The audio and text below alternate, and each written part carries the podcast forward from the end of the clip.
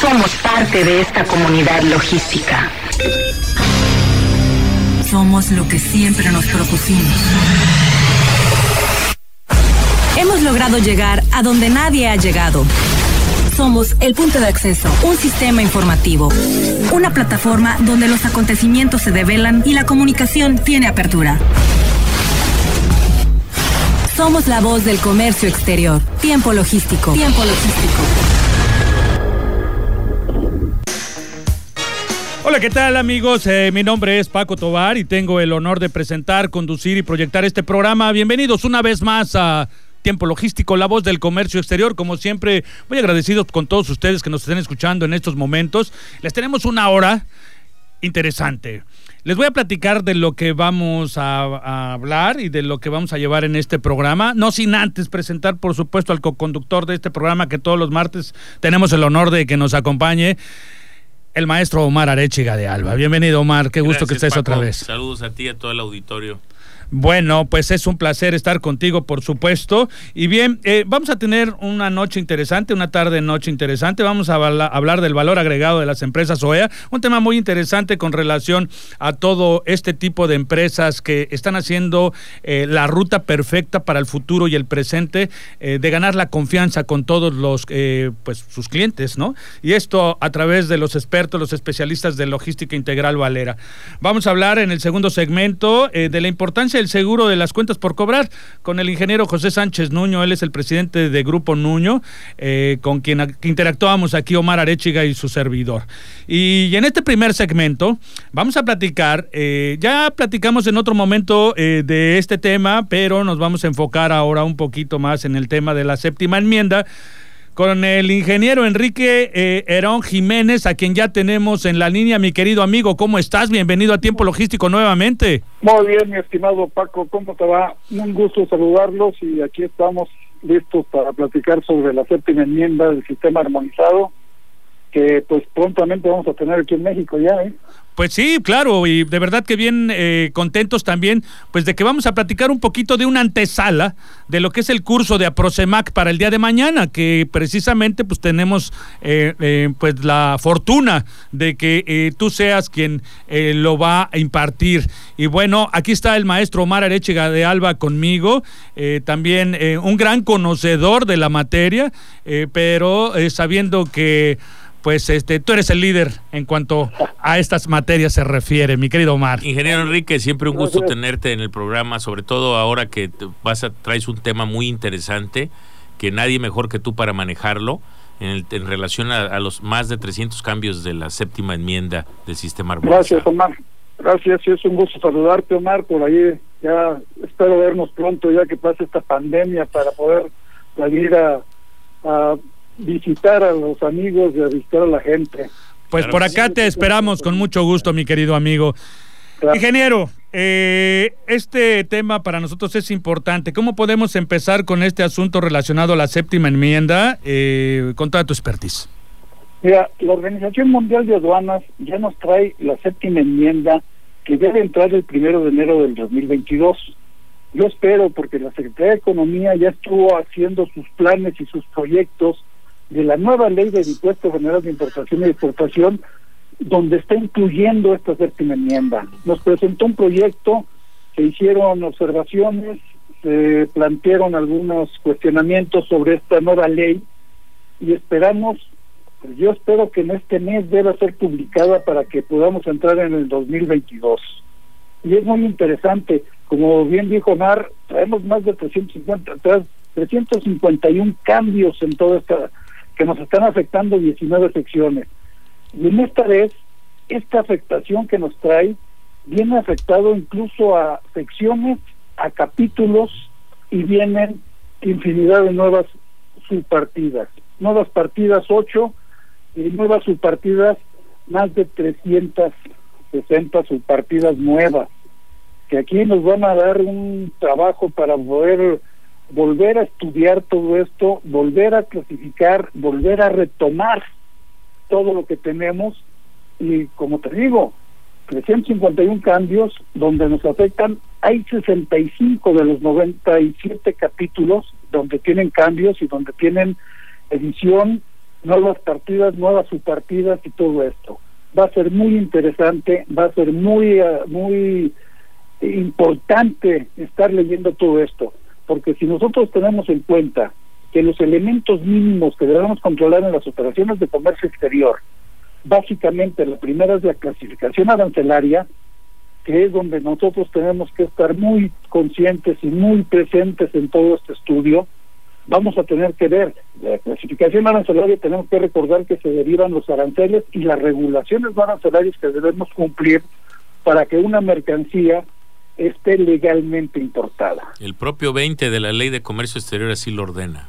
Así es, y entonces es muy importante todo esto. Estos cambios, pues este año ha sido ha sido muy importante porque recordamos que entró la sexta enmienda, que debe haber entrado en 2017 y entró hasta este 2021 prácticamente.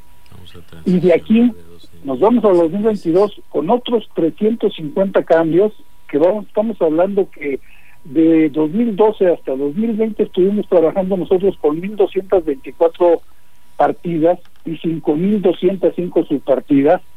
Y ahora con estos cambios de 5.205 subpartidas vamos a tener 5.609 que estamos hablando de 400 nuevas subpartidas en donde tenemos que estudiar, tenemos que retomar todo nuestro trabajo y ver dónde debemos clasificar nuestras mercancías. Muy importante este trabajo, ¿eh? muy importante todo esto. Tenemos muchas cosas nuevas. Tenemos ahora que vienen la cuestión de los insectos comestibles, que como habíamos comentado es un, una cuestión importante en México porque vamos a tener que ver todo lo que conlleva, todo lo que tenemos, vamos a tener que estar viendo todo lo que es la facilitación de comercio que está buscando la Organización Mundial de Aduana, la protección de la sociedad y la protección al medio ambiente son de los temas principales que traemos. Viene una cuestión muy importante en la cuestión de las sustancias que agotan la capa de ozono, que están haciendo una nueva subpartida. Toda la cuestión de desechos, desechos que tenemos de los teléfonos celulares, de las tabletas, de todos estos eléctricos y electrónicos que no teníamos y los teníamos regados en todos lados y no había un control viene ahora un nuevo, una nueva, una nueva partida para controlar todo esto, para ver cómo se va a procesar, cómo se van a trabajar, cómo se deben de resguardar o qué es lo que se debe hacer con todos estos desechos. Muy importante. Otra cosa importante, los vehículos. Viene un desglose tremendo para los vehículos eléctricos y los vehículos híbridos. Todo esto es muy importante también, pues realmente para el medio ambiente, ¿no? Tenemos el problema ahorita, hemos tenido unos aguaceros y unas tormentas tremendas, que todo esto viene a raíz del cambio climático y tenemos que controlar todos esos productos químicos que, que estamos manejando, todo esto que se mete en los reactivos, en las reacciones, en los procesos y en todo lo que llevamos con esta situación. Entonces, pues vamos a ver esto Mañana vamos a platicar muy a fondo cuáles son estos cambios, qué es lo que nos viene nuevo, qué es lo que nos están haciendo. La cuestión alimentaria también es muy importante para la Organización Mundial de la Salud y la FAO, la de los alimentos, y viene también la cuestión de ver qué es lo que tenemos que ver. Las proteínas, como te dije, los insectos, vienen unos nuevos aceites, unos aceites que teníamos aceites derivados de vegetales, aceites derivados de animales, aceites minerales, ahora vienen unos aceites que vienen a raíz de, la pues de microprocesos y procesos de origen microbiano, todo esto, qué vienen estos aceites, qué vienen a hacer, cómo vienen a estar, tenemos que volverlos a clasificar, tenemos que verlos. Otra cosa importante, la cuestión de salud, todo lo que son los productos para la nicotina, todo lo que contiene nicotina, todo lo que viene con estos cigarros electrónicos que en México están prohibidos, pero el mundo está abriendo y está diciendo contrólalo y ve qué es lo que tienes que hacer con estos cigarrillos electrónicos, que viene una nueva subpartida, con estos productos que vamos a fumar ahora sin que tengan nicotina o que tienen algunas cuestiones de esto que no tienen tabaco, y vamos a también a clasificarlos ya en un punto importante.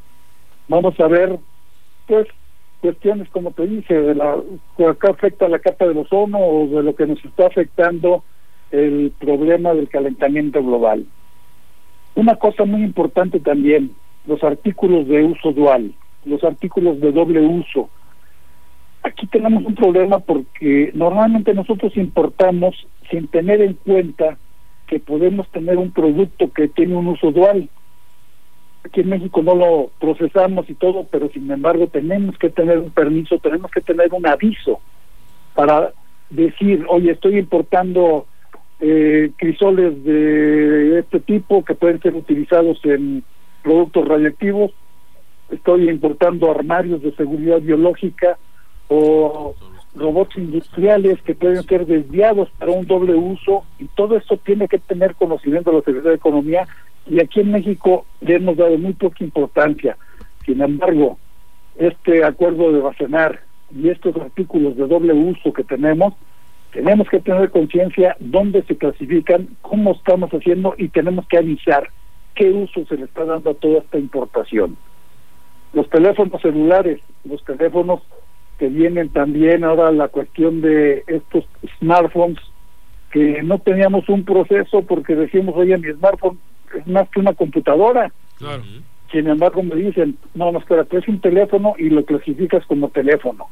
Ya si son más grandes, de un tamaño diferente, entonces sí vamos a ver cómo debes clasificarlos como computadora que es, pero mientras sea un smartphone, es teléfono y se queda como teléfono. Tienen cuestiones importantes también, como en los metales comunes, que ahora desaparecen prácticamente las notas de los capítulos de todos los metales y se meten en la sección una sola nota donde dice, estas son las definiciones para tubos, para varillas, para planchones, para todo esto, y ahora sí de cualquier metal. Lo están facilitando. Los módulos de... Y más el sector siderúrgico, ingeniero, que es un sector, que ha sido de interés nacional y que incluso está muy observado a través de los avisos y todo el tema de molinos, si viene a simplificar, qué excelente. Que viene a simplificar las definiciones y todo eso, ¿no? En cuestiones de, de intercambio, pues vienen 27 cambios en esta sección 15 donde están todos los metales, vienen adecuaciones y vienen cuestiones de decir una para facilitar un poquito la, la cuestión de la identificación. Sin embargo, no deja de ser complicado. Y todos estos avisos y todo esto que tenemos de cuotas compensatorias en metales es muy difícil, es muy peligroso. De la sección donde tenemos más cambios, pues yo creo que es en la sección sexta, en donde nos vienen un montón de cambios por cuestiones, como te digo, de las eh, sustancias que agotan la capa de ozono, sustancias que proporcionan el calentamiento global. Y pues va a ser muy interesante. Está muy interesante hay que estudiar, hay que verlo, hay que volver a leer todo esto completamente, ¿no? Las cuestiones también del capítulo 97 donde están las antigüedades, aquí ya pues decimos muy rápido porque ya vemos que de 1920 para acá ya pasaron 100 años. Claro. Entonces, hablamos de antigüedades, pero si pensamos en los cuadros, en las, en las estatuas, en todo eso que tenemos que ya tienen más de 200, 300, 400 años, entonces aquí ya viene una mejor definición, viene a tratar de hacer un control de todo esto, de las cuestiones de las obras de arte, y ya están hablando de, de más de 100 años y de más de 250 años. Entonces están haciendo una diferenciación en todo esto que podríamos decir que pues de 100 años podríamos hablar de una modernidad que no teníamos después de 200 años, ¿no? Y, viene muy interesante. Resulta esa, esa resulta muy razonable. Sí. Otro punto también importante, los drones. Que los drones también tenemos un problema para clasificarlos porque nosotros hablamos de la función que le están dando al dron, del qué es lo que le estás dando. Si decimos, viene el dron con una cámara, ah, es para fotografía, entonces se va a, fotogra a cámaras de fotografía. Oye, no, pero es que ahora viene este dron, pero viene con para aspersores para fumigar ah, no, entonces se va a fumigadores en el 84 13 están los estos eh, de aspersión. No, no, no, ahora te dicen, no, no, no. Las drones, si son aeronaves no tripuladas, se van al 88 donde están todas las las naves, todas las aeronaves, todo lo que surca el cielo. Y, y vienen muchas definiciones, viene muy importante, y como dices, mañana a las 10 de la mañana vamos a analizar todo esto, vamos a platicar sobre esto, y pues vamos a ver qué preguntas y qué, qué es lo que tenemos. ¿Qué es lo que tenemos por allá, estimado Paco? Eh, pues mira, eh, a mí me queda claro que es un tema muy interesante para todo este sector, eh, mm, pero lo que me emociona más es de que mañana todo esto de manera exponencial, grande, introductiva, de darle el mayor conocimiento a todos tus seguidores, a toda la gente y por supuesto a todos eh, los agremiados de Aprosemac y bueno, como es una asociación incluyente, está invitada y abierta al público, también gratuita. Entonces, estamos felices de verdad de tu colaboración eh, para impartirlo el día de mañana entre 10 de la, eh, iniciando a las 10 de la mañana y terminando a las 11.30. ¿Estamos de acuerdo? En eso estamos. Entonces, eso a mí me emociona todavía más porque, bueno, pues el contenido se va a hacer más rico, Omar. Sí, la verdad es que estamos muy orgullosos y muy eh, esperanzados y emocionados de tenerte con nosotros. La verdad es que nuestro presidente Miguel Silva, el mío propio como vicepresidente de la asociación, todo el comité ejecutivo, todos los miembros de las comisiones, eh, sobre todo toda la de la comisión de capacitación y educación, eh, que están muy, muy interesados y que han estado trabajando contigo, aquí en conjunto con Paco, con el doctor, este, y, todos, Giselle, nuestro gran amigo El Rayo, todos están. Raimundo El Rayo Fuentes, por supuesto. Y grandes conocedores, maestros, ellos y doctores que han estado muy al pendiente trabajando y que bueno, pues estamos deseosos de verte mañana porque hay más temas. Ya les, ya les despertaste la inquietud con, con la claridad con la que expones la verdad es que vienen más por los textiles electrónicos y otros más para, para de alguna manera tocar mañana, ¿verdad? Claro, claro, no, hombre, y les mando un saludo muy afectuoso Octavio de la Torre, que estuve platicando con él hace rato, y le dije, oye, voy a ver a Paco, me dice, oye, salúdamelo mucho, mándale un abrazo por allá, y a Omar también por ese lado. Sí, gran amigo, muy conocedor el doctor Octavio. Hombre, pues este eh, pronto nosotros vamos a este a participar con ustedes en hagamos un trueque, pero por supuesto que no creo que nos va a dar mucho gusto, en esto estamos. No, hombre, un saludo y un abrazo fraternal, por supuesto, al doctor Octavio de la Torre de Estefano, que eh, siempre es un hombre muy ocupado y que también tenemos esa fortuna de que participe en este programa. Claro que sí.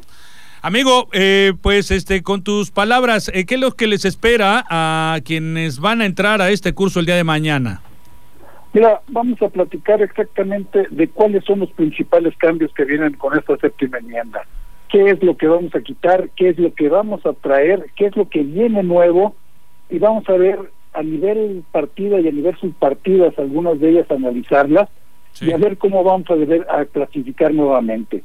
Entre paréntesis te digo que de esto la Secretaría de Economía propone 590, 531 fracciones arancelarias nuevas con estos cambios y va a modificar 594 fracciones. Estamos hablando de mil, mil, mil cien fracciones o más de mil, mil cien fracciones que sufren cambios y que van a estar cambiando de lugar. Incluso después alinearlas con la propia autoridad aduanera según región, porque ese es otro otro trabajo que vamos a tener en, en el, durante el proceso. Ya lo creo. Pues qué interesante. Entonces, este, pues hacemos la invitación, aunque creo que ya el cupo se está eh, llegando a su límite, eh, pero bueno, eh, todos los que eh, están participando, quieran participar, bueno, pues lo pueden hacer. Eh, vamos a subir nuevamente la invitación al fanpage de Facebook de Tiempo Logístico. Ya lo habíamos hecho hace 15 días que eh, participaste en este programa y también hablaste un poco de, con relación al mismo tema. Pero bueno, hoy es la antesala y eso queríamos uh, distinguírtelo. Y bueno, por mi parte, muy personal, agradecido porque participes para comentar, fortalecer el comercio exterior en un sector tan importante como es el puerto de Manzanillo, nada más ni nada menos el puerto más importante de movimiento de carga contenerizada de, nuestro país, aunque la CEPAL ya nos este, bajó dos rangos, ya nos deja en el quinto en lugar del tercero anteriormente, pero yo estoy seguro que esto se va a recuperar en un, en un año, en un par de años, eh, se vuelve a la normalidad de poder llegar hasta que lleguemos al número uno. Me queda claro que México, perdón, Manzanillo va a ser eh, eh, el puerto no, número uno, no nada más de México, sino que de toda Latinoamérica dentro de poco, porque pues su dinámica sigue siendo muy poderosa y pues su logística cada vez está siendo más afinada, a pesar de las circunstancias, de las limitaciones que se tienen con relación a las dimensiones de, del puerto y por supuesto de la zona conurbada, a donde le lleva eh, cualquier tema logístico al puerto de Manzanillo, pero eh, esas circunstancias están eh, pues en progreso para poder solucionar todos estos temas que se pueden llegar a conflictuar en determinado momento y que algunos lo dramatizan y llaman que tenemos un colapso en el puerto de Manzanillo cuando no es cierto, porque podemos tener saturaciones en determinado momento, pero el colapso es muy diferente. Entonces eso nos va a dignificar muy bien para poder llegar al número uno y sobre todo con ese tipo de capacitaciones, cuando gente tan experta como tú nos comparten todo este tema, porque en su gran mayoría todos los que van a estar presentes el día de mañana son del puerto de Manzanillo. Entonces, eh, vienes a inyectar todo ese conocimiento como el experto en la materia a todo este sector y la verdad que estamos muy agradecidos contigo, mi querido. Incluso le, compartimos también a otros puertos. Con muchísimo gusto, estoy con ustedes. Pues te mandamos un abrazo fraternal, un agradecimiento grande y pues sabemos que no es la última vez que vas a participar en tiempo logístico. Nos vamos a, planear para poder eh, llevar otra colaboración tan interesante contigo con todos los temas que dominas, mi querido amigo. Hombre, ya lo estaremos viendo y vamos a programarnos para pues, capacitar y, soltar un poco de mis conocimientos para la gente, para comentar y para platicar sobre todo esto. Omar, yo no sé si le quieres hacer una pregunta todavía, que estamos a tiempo. La, verdad es que es ahora eh, nos vamos a, empezar a preparar el siguiente curso, ¿eh? porque la verdad es que en el programa de capacitación de APROCEMAC sobre el tema de la especialización y profesionalización del comercio exterior estamos trabajando fuertemente y bueno, tenemos una gran respuesta. Tú has generado una gran respuesta porque se han conectado gente principalmente, como bien apunta, de nuestro puerto de Manzanillo, Colima, pero también gente en, en, lo diverso, todo el continente, en Centro Sudamérica, en Estados Unidos, y, eso es también algo que a nosotros nos ayuda a poder transmitir y a poder globalizar y que personas como tú puedan hacer cada día más que siga desarrollándose el puerto de Manzanillo y que vean que tenemos talento y que estamos en talla, en talla de altura, como es este caso de la séptima enmienda, que vamos a, proyectar y que vamos a emparejar a México con cualquier otra nación. Por supuesto. Claro que, claro que sí. Va a salir a nivel mundial 2022 y yo creo que las siguientes capacitaciones nos vamos ya más a lo específico y a ver algunas cuestiones, cuestionamientos más. más ya sobre sectores particulares vamos a ir tomando ya para los que son ah, más técnicos ya haríamos un poder de convocatoria ya más a, a personas más merciólogas, más arancelarias, ¿va? Claro. Amigo, pues muchísimas gracias de verdad eh, por eh, pues todo este proceso que estás llevando con relación a la séptima enmienda y nuevamente agradecerte por la colaboración eh, del curso del día de mañana para Prosemac. Muchísimas gracias y hasta la próxima. Mañana temprano. Estamos en contacto mañana. Hasta luego. Hasta la próxima. por allá también. Con mucho gusto, con ah, mucho gusto. Nos vemos entonces. Claro que sí. Bueno, eh, este, nosotros pues vamos a continuar con este programa, no sin antes este, mandarle un saludo a Ceci Chánchez que nos está escribiendo y nos dice, como siempre, un excelente programa, un excelente trabajo, por supuesto que sí, eh, estamos agradecidos con gracias, Gracias. Giselle Guzmán, como siempre, excelente, y muchas gracias al, ingeniero Enrique por su participación con Aprosemac. Pues ahí está, Aprosemac llegó para sumar y aquí se está mostrando eh, la calidad eh, de la filosofía por la cual llega y se crea Prosemac eh, para fortalecer al puerto de Manzanillo. ¿Te parece que nos vamos a un corte? Sí, gracias, con gusto. Pero no le cambie, por favor, vamos a ir a un corte porque está usted en tiempo logístico. Regresamos. Somos la voz del comercio exterior. Tiempo logístico. Tiempo logístico. Permanece con nosotros. Sí.